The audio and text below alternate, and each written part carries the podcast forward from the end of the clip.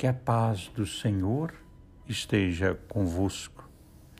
Estamos no sábado, dia 27 de março, quinta semana do tempo da Quaresma, quinta semana do nosso retiro. A graça. Senhor, inspirai-me, segundo vossa vontade, na persistência com relação a meus projetos de vida e serviço. O texto que nos inspira é João 11, 45 a 53.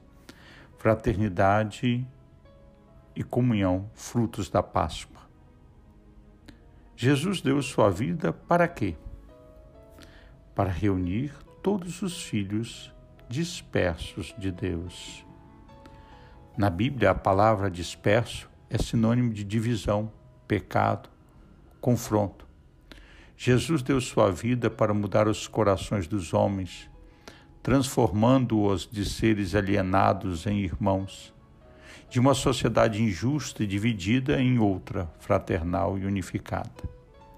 Jesus morreu para que a comunhão e a fraternidade fossem possíveis. Com base em sua ressurreição, ele restaura a comunhão do homem com Deus e dos homens com seus irmãos. Este é o nosso caminho. Que Deus os abençoe em nome do Pai, do Filho e do Espírito Santo. Amém. Forte abraço, boa meditação.